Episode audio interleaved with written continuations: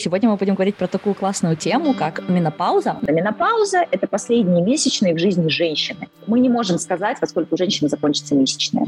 Климакс – это патологический синдром. Самое страшное, что есть в этом синдроме, это то, что у женщин отъезжает голова. Климакс – мероприятие не обязательное. Не только генетика принимает участие в формировании репродуктивного потенциала женщин. Есть вирусные заболевания, которые могут давать осложнения, и не всегда это какие-то страшные заболевания, это может быть э, самый там обычный э, ОРВИ. Не надо терпеть. Ой, вы земляне, всем привет! Меня зовут Амина Мирсакиева. Я действующий ученый-физик в немецкой индустрии. И это подкаст «Белка и стрелка», резидент лейбла Толк. Этот подкаст – мое любимое хобби. Ни я, ни мои гости не получаем никакой финансовой выгоды, мы просто говорим о науке, которую вы можете применить уже здесь и сейчас, но которая может дойти до протоколов лет через пять. Сегодня у меня в гостях заслуженная гостья этого подкаста, доктор Елизавета Гребешкова. Она гинеколог, и она уже рассказывала нам несколько раз про контрацепцию, про первые месячные. Сегодня мы будем говорить про менопаузу.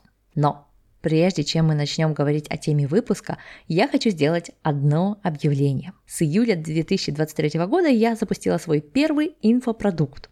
Это такие закрытые каналы, где мы с аудиторией выбираем тему, и в течение четырех недель я делаю подборку научных работ в этой области. Каждую неделю выходит по пять тем. В июле мы говорили про мозг и как его эффективно использовать для обучения, запоминания, принятия решений. В августе говорим про старение и долголетие. В сентябре будем говорить про билингвизм и изучение языков. Конце месяца участники закрытых каналов получают бесплатно оформленные гайды, где я заполняю материал ответами на вопросы, оформляю его, чтобы было удобно читать. Но эти гайды можно купить отдельно. Цена гайда 25 евро и цена участия в закрытых сторис в закрытых каналах тоже 25 евро. Есть возможность присоединиться на Boosty, в Телеграме, в Инстаграме, то есть все для вас, все для вас. Можно купить а, через PayPal, Kaspi, Сбер. Опять же, это все очень хорошо решается. Все ссылки в инфобоксе. Там же в инфобоксе все ссылки на материалы, которые моя гостья и я упоминаем в ходе беседы. Это и предыдущие эпизоды с моей гостьей, курсы Нины Вакцины, пос, по, все посты э, и даже гайд э, Елизаветы Гребешковой по теме этого эпизода. Вы знаете, у меня всегда есть ощущение, как будто я недостаточно раскрыла тему. Так вот, если вам нужно чуть больше деталей, не ленитесь, заглядывайте в инфобокс, там всегда много каких ссылок. Задавайте свои вопросы в Телеграме, вероятно, доктор Гребешкова придет нам в гости еще раз в этом году. Так что не упускайте возможность, и мы начинаем. Елизавета Евгеньевна, привет, как дела? Привет, привет, все отлично. Очень рада тебя видеть. Я тоже очень рада. У нас с тобой ежегодная встреча, и сегодня мы будем говорить про такую классную тему, как менопауза. Но прежде чем начать, расскажи, пожалуйста, моей аудитории, кто ты и почему ты можешь говорить про менопаузу. Всем привет, я врач, акушер-гинеколог, я врач ультразвуковой диагностики. В этом году я отмечаю 10 лет своей безостановочной ежедневной практики с очень маленьким количеством отпусков. Я обожаю женщин в менопаузе это, наверное, ну вот топчик — это женщины 80 плюс на моем приеме. И вот, наверное, номер два — это женщины менопаузального, предменопаузального и постменопаузального периодов, потому что оказалось, что я умею возвращать им их счастливую, замечательную, активную жизнь. Плюс это всегда очень интересные женщины, у них э, интересный путь, они всегда, они такие мудрые, они столько всего привносят в мою жизнь, что, наверное, из всего того, чем я занимаюсь профессионально, климакс и менопауза – это одна из моих самых любимых тем. Ой, супер. Ты знаешь, меня уже вот эта часть, э, она вдохновила, я уже прям э, чувствую себя успокоенной, поэтому зайдем в эпизод, чтобы аудитория тоже почувствовала себя причастной. Давай начнем с терминов, потому что в теме женского здоровья термины – это, наверное, самое важное. Что такое климакс, менопауза, предменопауза, постменопауза. И, знаешь, моя аудитория сказала мне, что слово климакс – это устаревший термин. Правда ли это? Нет, это неправда, абсолютно не так. Просто у нас какое-то народное название этого периода оно заменилось термином климакс. Вот климакс, климакс, все как-то об этом слышат и действительно не могут уложить, а, в какую сторону мы ведем а, менопаузу, с какой стороны вообще климакс и как все это вместе взаимосвязано. На самом деле все очень просто. Менопауза – это последние месячные в жизни женщины. То есть это вот последние месячные, которые у нее случились. Узнать о том, что женщины, у женщины случилась менопауза, мы можем через год. То есть это понятие ретроспективное. Mm-hmm. Когда у женщины год нет месячных, все, мы говорим о том, что это менопауза. Единственное, когда это понятие не ретроспективное, а когда, например, менопауза случилась из-за операции. Женщине удаляют матку, а женщине удаляют матку с яичниками, и у нее случается менопауза. То есть мы точно знаем, что больше у нее месячных не будет, так как больше нет матки. Климакс – это патологический синдром. Синдром – это комплекс симптомов. То есть климакс – это патология. И климакс никак может быть не ассоциирован с менопаузой. Сюрприз. То есть, Сейчас я в шоке. Да.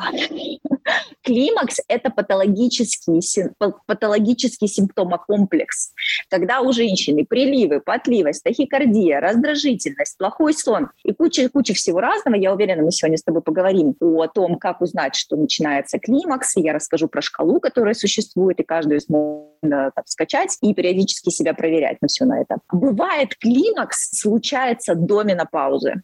То есть время до менопаузы, два года до менопаузы, мы называем предменопауза. То есть в этот период мы говорим о том, что женщина может начать меняться, у нее начинает меняться менструальный цикл, она по-разному себя чувствует. Вот в этот период может случиться климактерический синдром.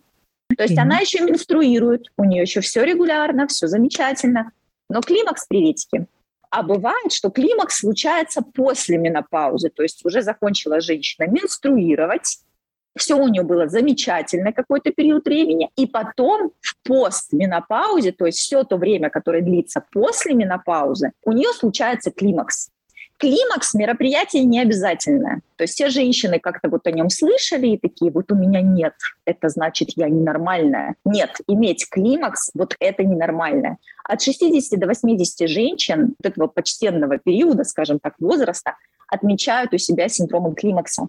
Но климакс – это патология. С ней нужно бороться.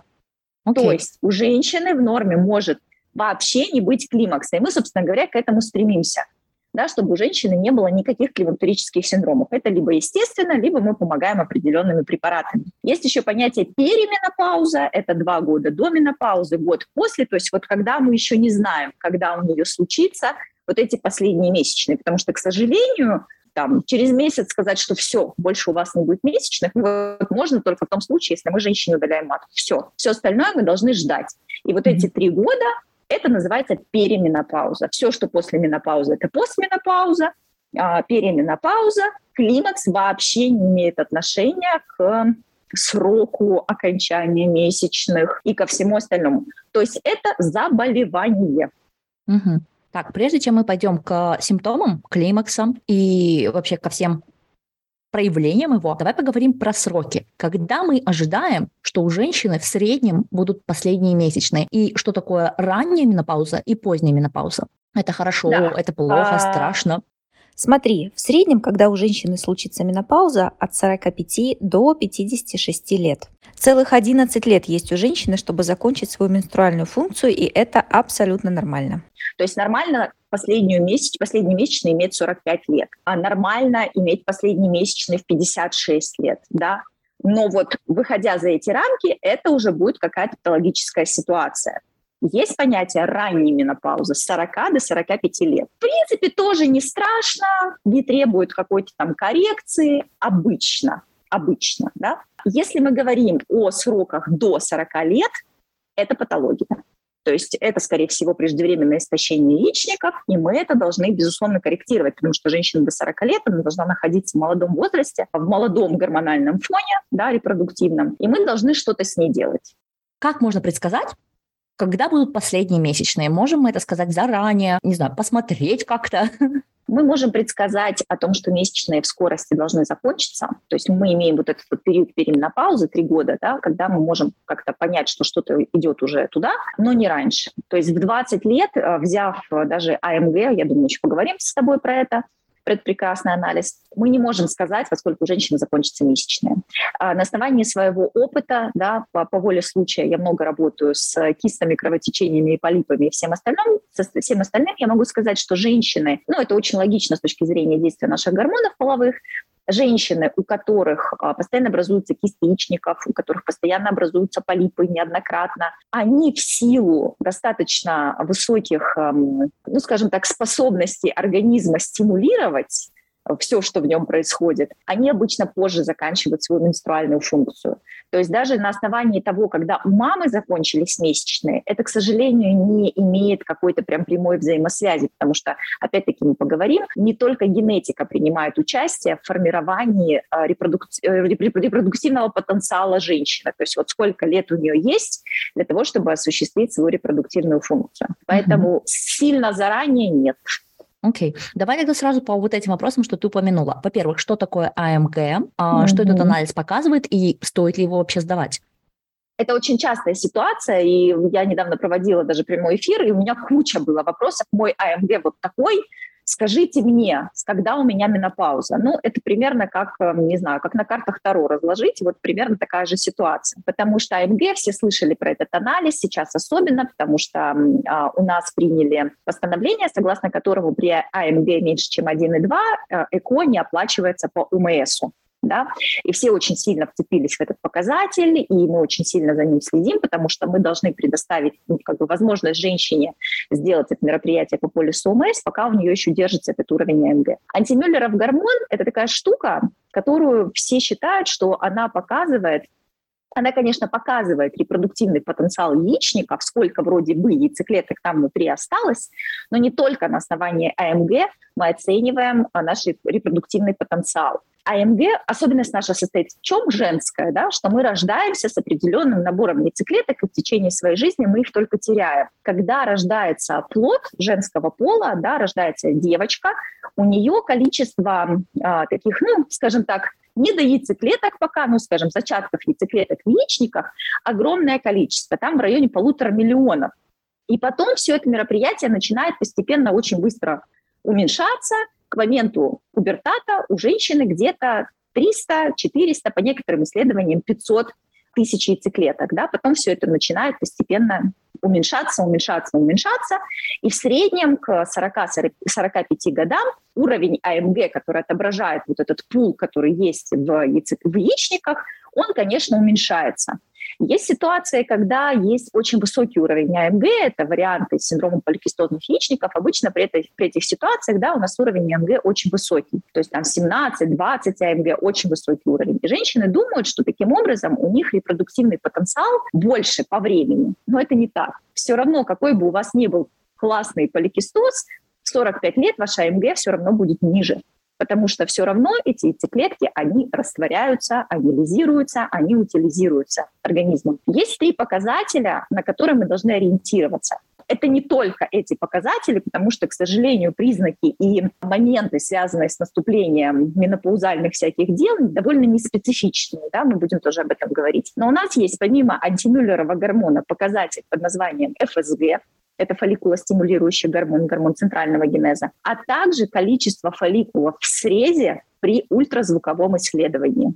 То есть вот эти три показателя, они нам помогают оценить вообще да, масштаб, что у нас там внутри плюс-минус происходит. И оценив вот эти вот три показателя, самым, наверное, показательным из них при нетронутых яичниках какими-то там операциями и так далее, наверное, все-таки будет количество фолликулов в срезе. Потому что у женщины может быть АМГ 0,001, а она еще овулирует и прекрасно может забеременеть. Да? То есть здесь мы просто имеем проблемы, скажем так, когда у женщ- женщине показано ЭКО.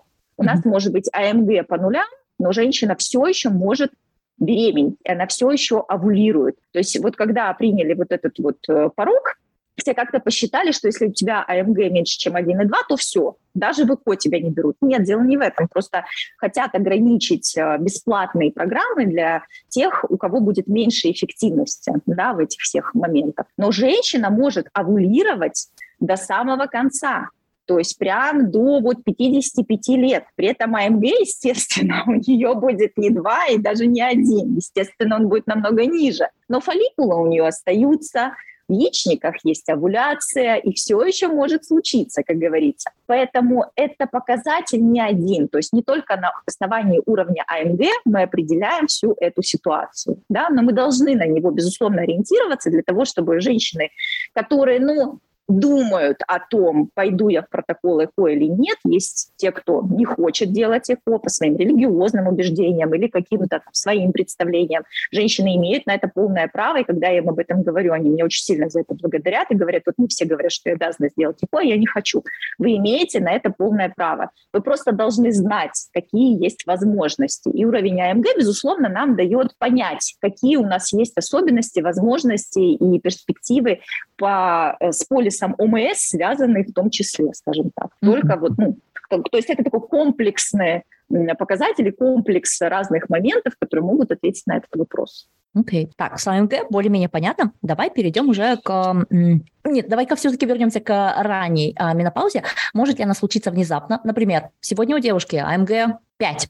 Это довольно много, я знаю. А, да. И завтра у нее случился стресс, Послезавтра у нее месячные, а потом их нету. Такое возможно? Дело в том, что месячные могут выключаться, да, и на основании стресса в том числе. То есть то, что ты мне сейчас, какую диагностическую задачу, скажем так, представила, конечно, нет. Ну, это не менопауза, это точно. А, потому что АМГ хорошая, она менструировала, она в молодом возрасте и все такое. Мы должны провести диагностические тесты, мы должны ее обследовать, мы должны выявить, в конце концов, в чем причина отсутствия ее менструации. Все равно менопауза – это постепенное мероприятие, даже когда менопауза случается в 25 лет, а она может случиться даже в очень раннем молодом возрасте. И опять-таки мы должны понимать, что причины менопаузы в большинстве своем – это генетика. То есть это генетический потенциал, который нам предоставлен, а дальше мы уже его теряем и не всегда физиологичными путями. Например, у женщины может быть большое количество самых разных операций на яичниках неоднократные, и просто у нее ткань осталась в небольшом количестве, пусть никто не переживает. Обычный яичник берет на себя там все функции своего собрата, даже полностью удаленного. Но есть разные моменты, когда там остается вот ткани совсем немножко. Или, например, а, есть вирусные заболевания, которые могут давать осложнения в виде уменьшения репродуктивного потенциала женщины. Да? И не всегда это какие-то страшные заболевания, это может быть э, самый там обычный э, ОРВИ, которые могут давать такой эффект. Лучевая нагрузка, но я имею в виду не то, что вы пошли лишний раз рентген зуба сделали, да, а если вы работаете на ядерной станции. Я, кстати, пользуясь случаем, у меня недавно была пациентка, очень молодая, которая устроилась инженером на ядерную атомную станцию. И она мне с таким воодушевлением рассказывала о том, сколько лет она добивалась этой позиции, сколько лет она боролась против стереотипов, убеждений, что вот да тебе рожать, да какая атомная станция. А она хочет быть начальником ядерной станции. И она поехала, на, ее наконец-то взяли инженером, она поехала работать, и я рассказывала относительно того, там, какие есть перспективы для яичников и все остальное. Мы там разговаривали, чем она будет заниматься и все такое. Ну, то есть, чтобы э, получить такую дозу радиации, это прям надо, ну, вот на подводной лодке работать. Я даже не знаю, берут ли у нас женщины на подводной ядерной лодке работать. Или на каком-то производстве радиоактивных изотопов. Даже на ядерной станции это довольно сложно получить, да, как бы, если это не какой-то ЧП, скажем так. Поэтому в большинстве своем это все-таки генетика. Мы родились, и у нас есть наш вот этот вот период, в который мы можем э, реализоваться да, в плане э, репродуктивной функции. Поэтому вот так. Угу, окей, все более-менее понятно со, со сроками, понятно, что такое норма и не норма. Уточню только для аудитории. Если это менопауза, то это навсегда. И да. это мы сможем определить только в ретроспективе. Если у да. вас какие-то задержки, перебои, вам нужно обратиться к врачу, потому что задержки и перебои – это не норма, но это еще не менопауза и еще, возможно, да. не климакс. Усвоили? Поняли? Продолжаем, девочки. Давай теперь поговорим про симптомы. Что входит mm-hmm. в набор климакса? На самом деле набор довольно неспецифический, поэтому всегда должны обратиться к врачу. То есть многие женщины, ну, вроде приливы, да, что там, пойду, что там Уточни мне, что советует. такое приливы, да? У меня а, про вот. приливы представление только из отчаянных домохозяек. Ей было жарко, ей было холодно, ей было жарко, ей да, было да, холодно. Да. Это все, что я понимаю о приливах. Да, в принципе, так все и есть. То есть это резкое ощущение жара, кидает в жар, женщина потеет, очень часто это происходит ночью, то есть ночью просыпается она вся мокрая, постель мокрая, белье мокрое. И так происходит несколько раз за день или за ночь. Кстати, считайте, сколько раз за день или за ночь, потому что в зависимости от количества приливов в день зависит тяжесть вашего климактерического синдрома и, соответственно, терапия. Поэтому, да, это резкие приливы жара, потливости, которые женщина испытывает. Она краснеет, она плохо себя чувствует, у нее может быть там дрожь в конечностях, ночью она просыпается от этого всего, потому что она лежит в луже пота. Это приливы. Но, а, опять-таки, я скажу, что все остальное, что входит в понятие климакса, раздражительность, плохая, плохой сон, плохое засыпание, бессонница, перепады этого настроения. Ну, то есть ты понимаешь, что это довольно неспецифические такие симптомы, которые, в принципе, могут быть характерны для большого количества самых разных заболеваний, от заболеваний щитовидной железы до, психи- до психических заболеваний, да, и всегда необходимо нам такая дифференциальная диагностика. Именно поэтому нужно сходить к врачу, потому что, ну, как бы резко, резкий, резкое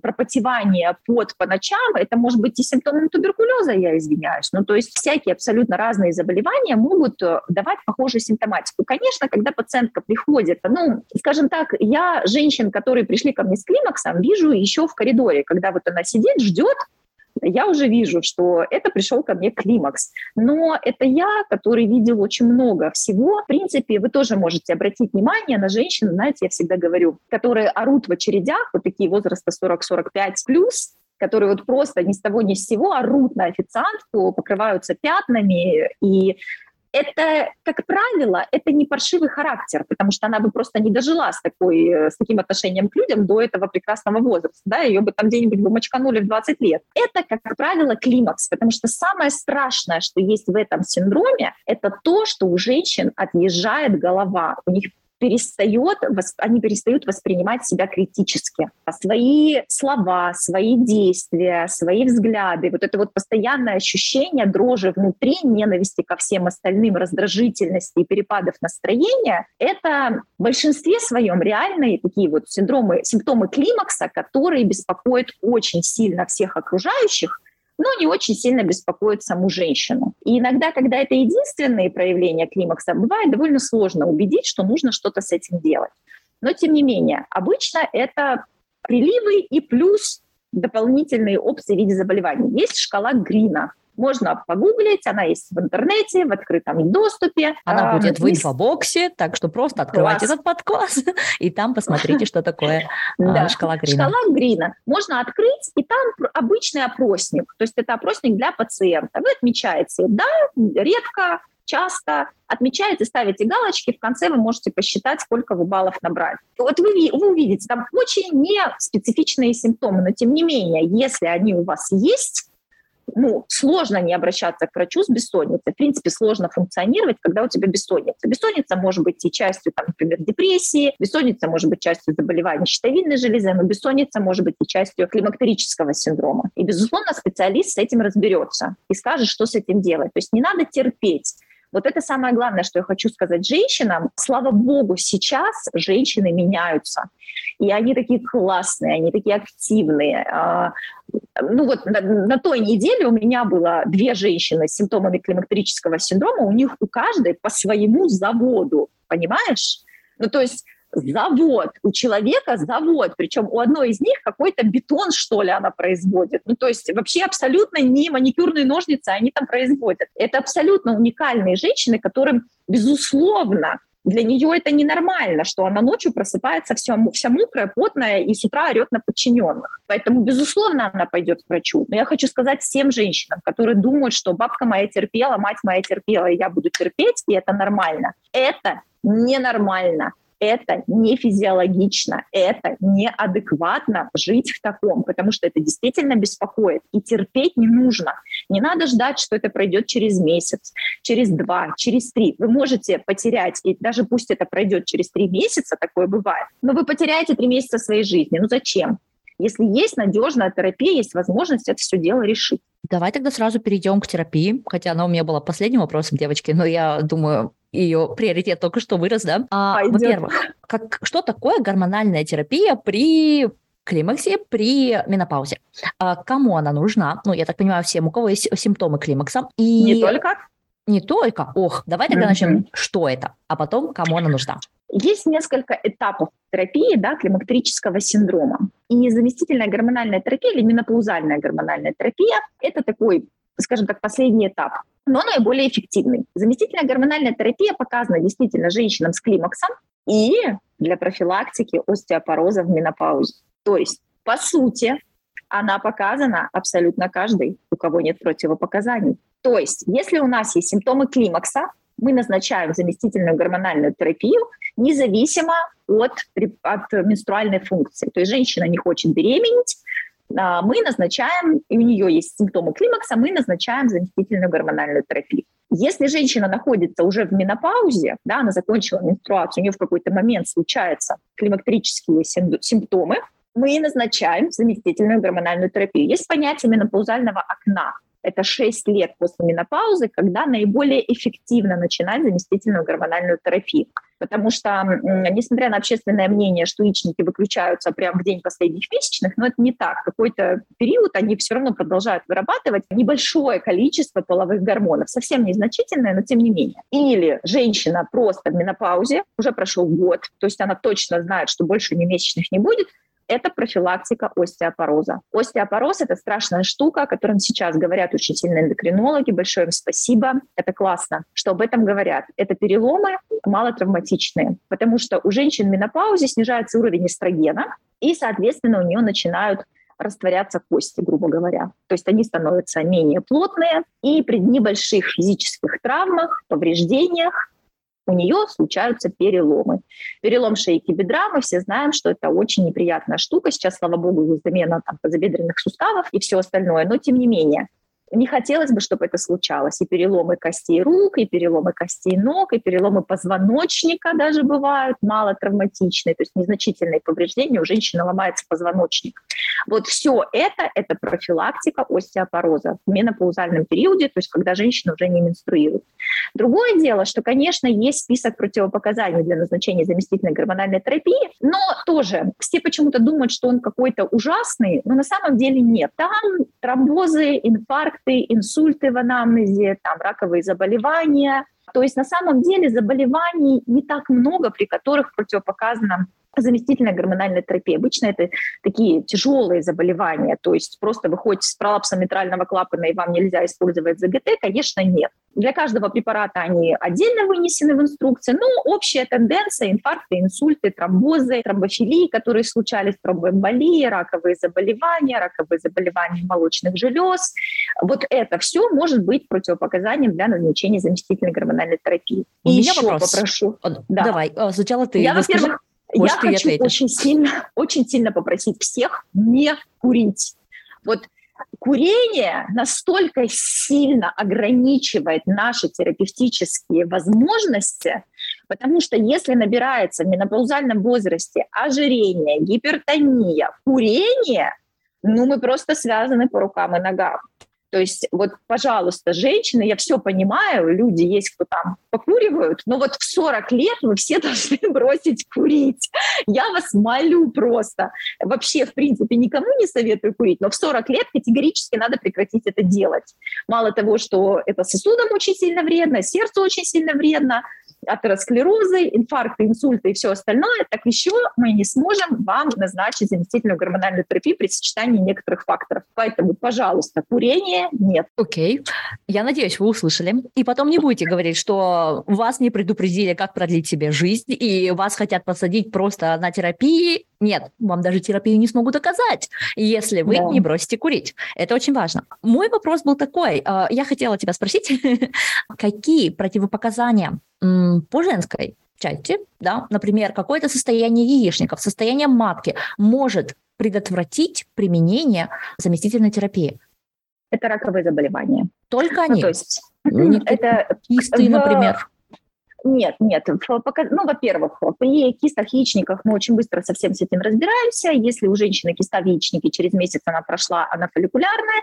Если она не прошла, еще два месяца мы наблюдаем, и мы ее удаляем потому что мы никогда не знаем, какая там киста внутри. То есть в любом случае до назначения заместительной гормональной терапии с кистой мы должны разобраться, да, потому что мы должны понять, что это, доброкачественная она, злокачественная она, для этого ее нужно удалить. Кровотечение – неясная теология из половых путей, да, ну, в менопаузе тоже бывают кровотечения, да, когда вы уже год не должны менструировать, не должно быть вот год тишина, вообще даже мазюлок нет, вот совсем немножко. Женщина говорит, ну, я год уже не менструирую, ну, у меня там раз в три месяца там какие-то мажущие кровянистые выделения. Мажущие кровянистые выделения мы тоже считаем. Вот мы считаем все кровянистые выделения с половых путей. Вот год ничего нет, больше быть ничего не должно. Но бывает кровотечение из половых путей. Они бывают разные теологии, Поэтому сначала мы разбираемся с кровотечением, а потом уже все остальное. Также и со всем остальным. До назначения ЗГТ мы делаем УЗИ органов малого таза, мы собираем анамнез, мы определяем, что там женщина было до ее жизни. И в принципе мы можем назначать длительную гормональную терапию. Миомы не являются противопоказанием. Если это миомы, которые подлежат удалению, да, мы их удаляем. Не все миомы подлежат удалению, только определенная их категория. А, и можно назначить заместительную гормональную терапию. Но противопоказания – это в основном раковые заболевания, конечно. То есть okay. если даже женщина находится, например, в ремиссии после а, саркомы матки, которая удалена типа там полгода тому назад, ну, конечно, нет сразу. Ну, то есть, а нет, если 10 это, лет назад? Это согласовывается с онкологами. Угу. Okay. То есть тут такое мероприятие. No. Или в анамнезе. Здесь тоже есть, есть, понимаешь, ряд э, препаратов, по которых, в которых написано онкологические заболевания половых путей в настоящее время или в анамнезе. То есть у кого есть вот эта там приписка, она есть у многих, то, конечно, нет. Окей. Okay. Ну все, с этим мы разобрались, более-менее понятно. Давай перейдем к очень важному моменту. Это здоровье женщины после или во время менопаузы. В общем, вот в эти самые три года, о которых мы говорим. И тут я вспоминаю эпизод подкаста, который вышел больше года назад, э, с, про депрессии. Э, речь была о том, что у женщин в фертильном возрасте депрессии случаются чаще. Одна из причин, по которой так происходит, скорее всего, заключается в скачках гормонов в течение месяца. Mm-hmm. Это не гарантирует, что все женщины будут в депрессии, но одна из причин может быть такой. Ребята, можете спуститься в инфобокс, потом послушать этот эпизод. После наступления менопаузы мы видим, что разницы между депрессией у мужчин и женщин больше нету. То есть с точки зрения психического Менопауза – это добро. Но, наверное, с точки зрения других заболеваний это не есть добро. Скажи, как меняется организм женщины после менопаузы? Понимаешь, в чем дело? Даже с точки зрения психических расстройств это не совсем добро, потому что, может быть, депрессия и уменьшается в своем количестве, но количество остальных психических заболеваний, она может только увеличиваться, да, потому что у нас есть и психозы, у нас есть неврозы, у нас есть э, первичные проявления, например, э, каких-то синдромов, которые до этого могли себя не проявлять. Поэтому, безусловно, нет. Плюс э, мы же рассматриваем менопаузу у женщин, как бы это до гробовой доски да, то есть если она вошла в менопаузу, то все.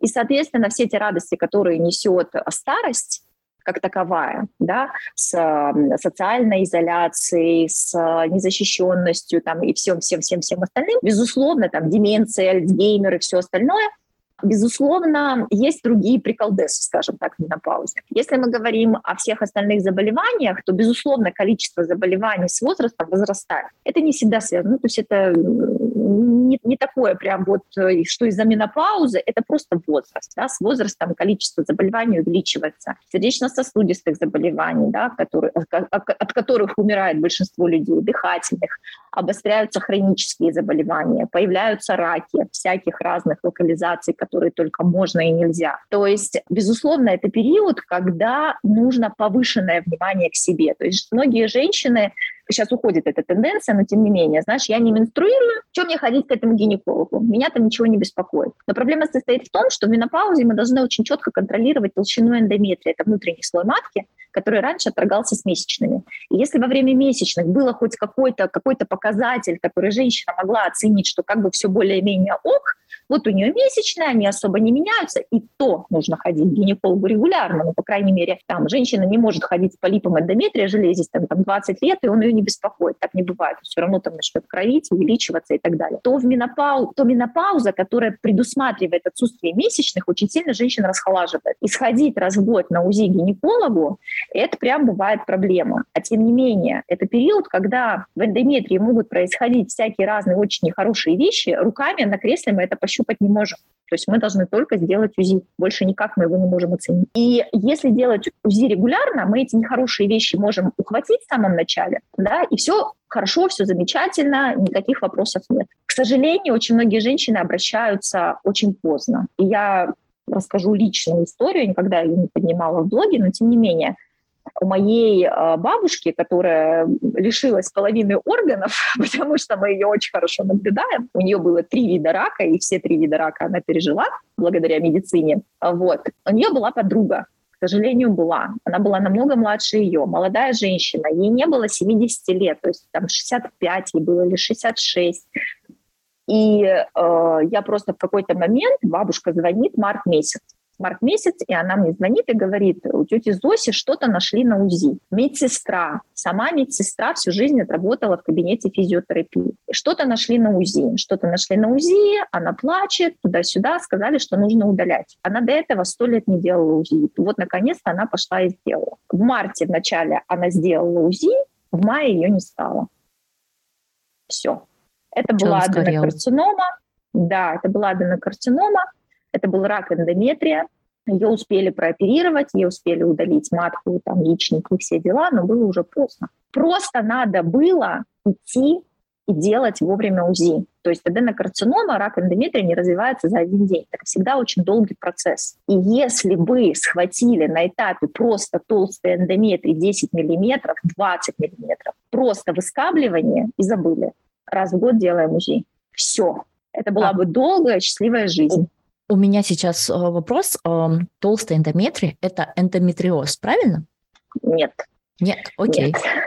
Эндометрия – это просто внутренний слой матки, который начинает разрастаться. Там может быть полипы, там могут быть гиперплазии, там могут быть предраковые заболевания, там могут быть атипичные гиперплазии, там могут, может быть и рак эндометрия, да, то есть несколько этапов. Рак эндометрия не развивается за один день, и он проходит вот эти этапы, да, поэтому mm-hmm. если схватить в начале, когда вот только разрастается этот эндометрий, эндометрий должен быть менее чем 4 мм в толщине при сроке а, менопаузы, при, в менопаузе, тогда можно, ну, как бы что-то с этим сделать. То есть просто выскабливание, если даже нашли внутри атипичную клетку, удалили все, все отлично, все замечательно, все осталось в полости матки, на этом мы забыли.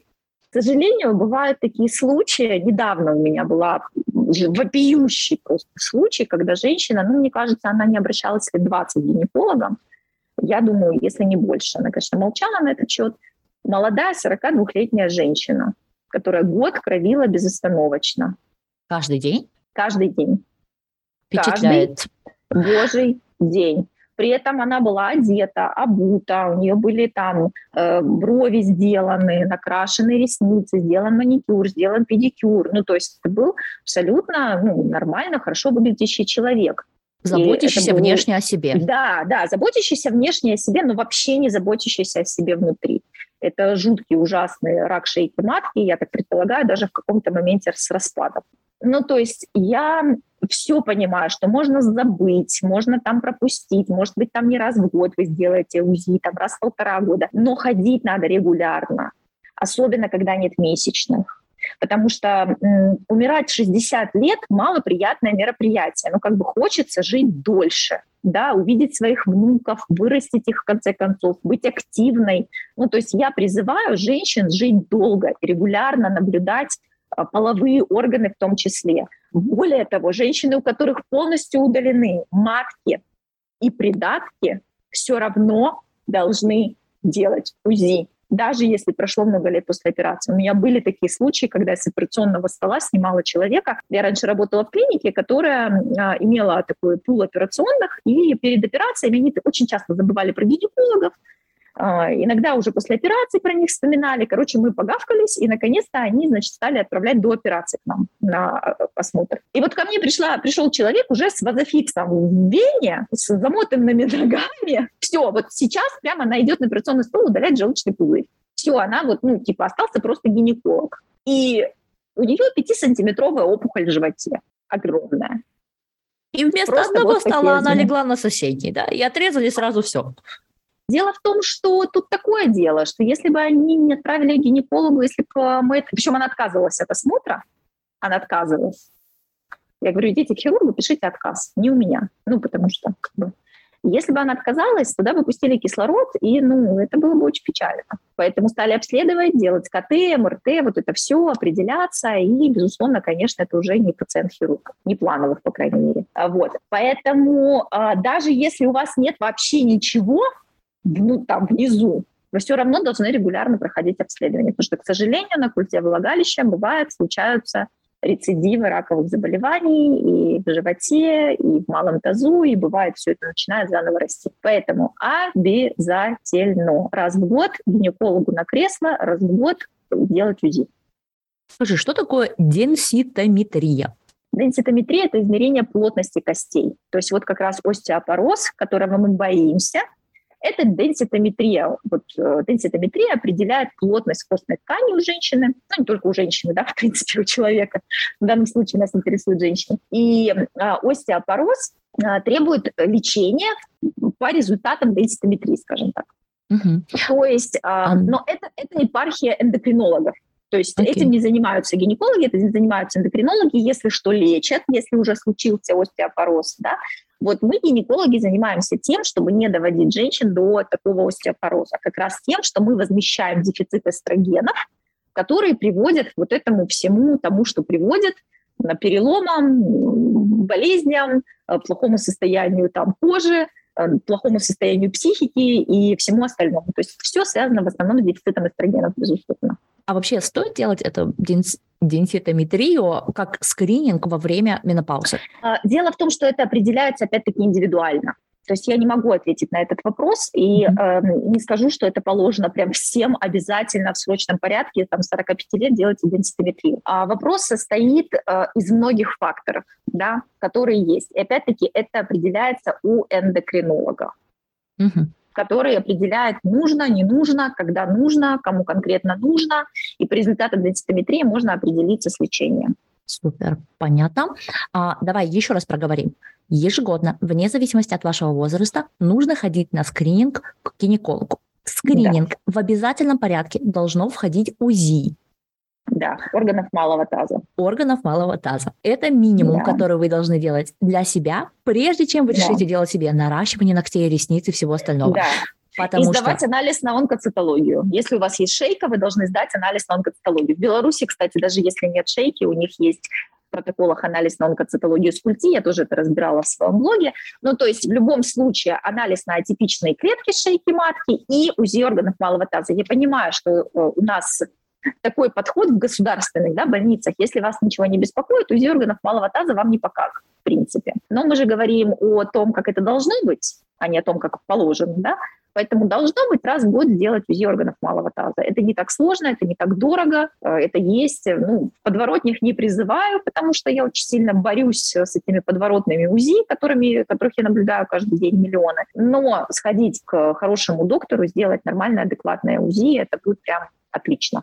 Угу. Ну и скажем, для девушек, которые если у тебя э, молодые девушки до 70, то для девочек да. до 45 лет напомним, что э, вакцина ВПЧ на сегодняшний день показывает эффективность до 42 лет. Это не значит, что она неэффективна после. Просто у нас сейчас по протоколам зафиксировано, что тем, кому поставили в 42 года, все еще 70% эффективности вакцины против ВПЧ, который может приводить к ракам разные да. вирусы папилломы человека приводят к раку э, матки, и шейки, других, матки, шейки, шей, шейки матки, шейки, вот, в общем, шейки матки, потом гортани, это все, знаете, взаимосвязано. Mm-hmm. Любовь бывает разная, любовь может передаваться как вверх, так и вниз. В общем, девочки, 45-летние девочки, задумайтесь, если у вас есть до 45 лет, мы точно знаем, что это эффективно. Да. Мы не говорим о мальчиках, потому что на них исследование закончилось в 25 лет, то есть самым да. старшим зафиксировано было 25 лет. Это не значит, что на них неэффективно. Поэтому, девочки, если у вас есть сыновья, подумайте о том, чтобы привить их также, о том, что привить нужно девочек, дочерей. Мы говорили в эпизоде про первые месячные, мы говорили в эпизоде про контрацептивы, мы вообще говорим это регулярно, поэтому вакцинация против ВПЧ – это дорогое удовольствие, оно мало доступно, mm-hmm. не оно доступно не во всех странах. И если у вас есть вот такая возможность, это та инвестиция в свое здоровье, которую стоит сделать. Если у вас да. нет такой возможности, и даже если она есть, ежегодно мы ходим и делаем два вида скрининга – УЗИ и мазок. УЗИ и мазок. Да, я бы еще хотела сказать, что недавно предоставили отчетность о том, что ЕС, благодаря вот этой очень давнишней политике вакцинации, да, они ввели график, график национальной вакцинации от ВПЧ, многие страны уже ввели, они очень сильно снизили а, раки шейки матки у, у женщин. Да, ну, то есть это прям, да, да, это прям очень значительно, это очень видно, и это очень перспективно. То есть мы прям на самом деле очень сильно воодушевлены, и я очень рада, что столько женщин приходят и задают мне вопросы о вакцинации от ВПЧ, и спрашивают, и спрашивают, надо ли делать дочерям, сыновьям. А более того, у нас в некоторых регионах есть бесплатная эта вакцина. Даже недавно у нас в Крыму я видела объявление в одной поликлинике, выбросили, что есть вакцины от ВПЧ.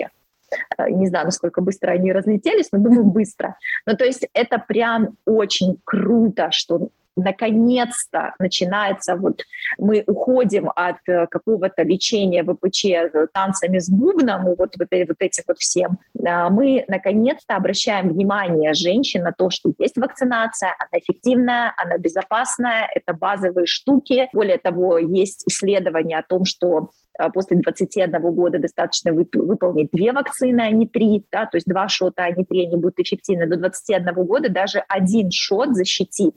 Ну, то есть один шот до 21 года – это лучше, чем ничего в любом mm-hmm. случае.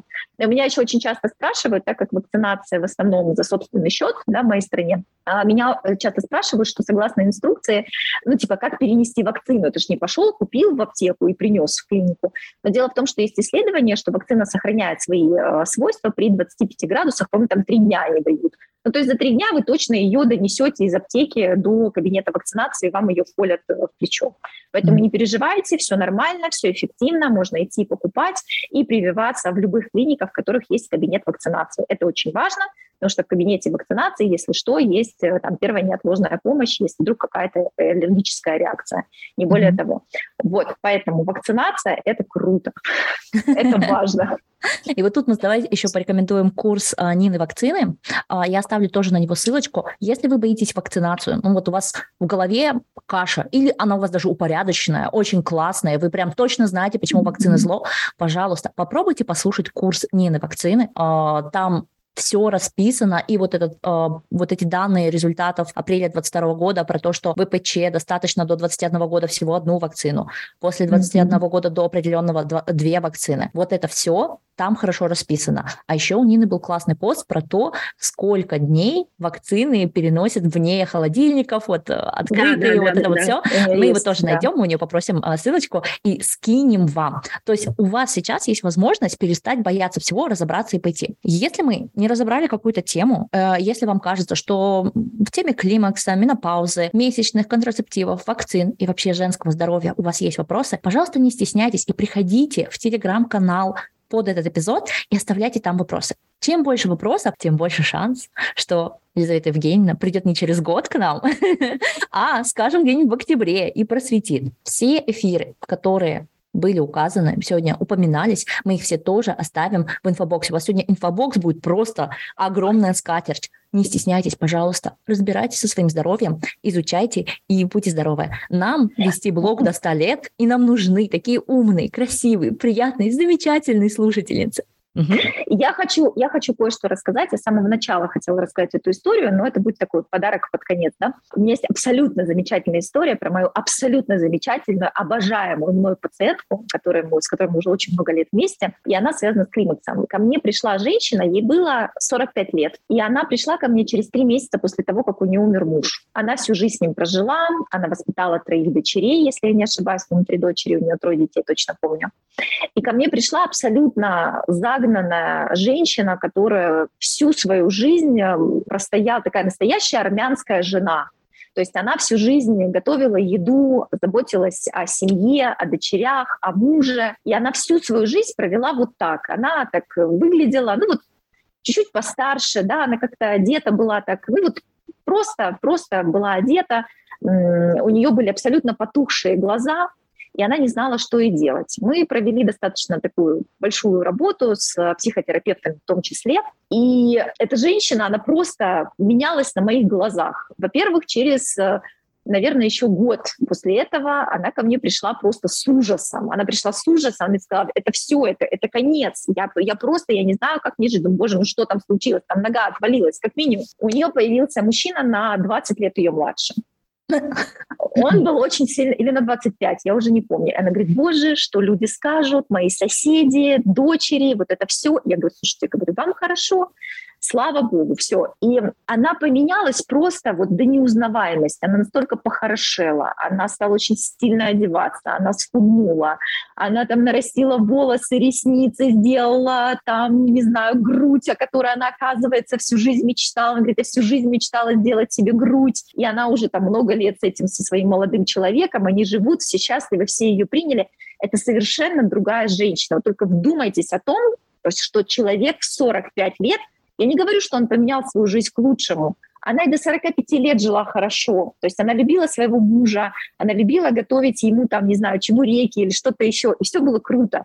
Но в 45 лет ее жизнь поменялась просто на 180 градусов, и она стала жить совсем по-другому. И это совсем другая жизнь. И как будто бы вот у нее в одной ее судьбе сложилось две абсолютно разные жизни. Одна совершенно не хуже другой. Поэтому, э, дорогие мои, не бойтесь этого возраста настолько круто быть красивой. Эти женщины очень красивые. Неправда, что они становятся бабками, старушками. У меня есть, у меня есть пациентки 89 лет, которые всегда ко мне приходят с маникюром и с педикюром.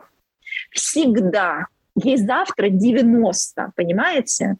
И как бы дело не в том, что она там супер-мега богатая, дело просто в том, что она женщина. Она приходит в сережках с маникюром, педикюром и в новых э, каких-то всегда нарядах. То есть э, и жизнь там есть. И она имеет большое количество самых разных перипетий, которых у вас и в 20 лет могло не быть. А там, понимаете, такие истории, что ты сидишь, думаешь, боже, как скучно я живу. А женщины, у них есть опыт, у них есть мудрость, у них есть знания, они знают уже, как устроена эта жизнь, они знают, как устроены мужчины, они знают, как ими повелевать. Это самые страшные женщины для мужчин, вот 45 плюс, я вам клянусь. Вот туда подойдешь, все, вот, вот это полное порабощение. Вот все, что она скажет, ты будешь делать. Если 20 лет ты возмущаешься, то там м-м, Поэтому не бойтесь, все отлично, все классно, это не старость абсолютно. И уж тем более, если что-то беспокоит, вы имеете право это решить а не терпеть дома, сидя под подушкой, подружки терпят, и я буду терпеть. Вот и все. М-м-м. Во-первых, сами не терпим, а, а во-вторых, мы учим подружек тоже не терпеть. Да. Да, Я да, надеюсь, да, да, вы сегодня усвоили, что менопауза – это такой период, который довольно особенный, но это не значит, что он должен ухудшить качество вашей жизни. У вас могут быть как и прекрасные волосы, ресницы, кожа, так и улучшится даже все остальное здоровье. Вам нужно просто более трепетно к себе относиться. И если есть какие-то симптомы, которые мешают вам жить, которые явно отличаются от понятия норма, я надеюсь, сегодня вы поняли, что такое норма, пожалуйста, идите к врачу. На этом мы с вами прощаемся. Выходите на прогулки, на пробежки, питайтесь разнообразным. Проветривайте помещение, читайте умных блогеров, умные книги, умных людей, вне зависимости, блогеры они или нет, и наслаждайтесь жизнью. Всем пока-пока. Пока-пока всем.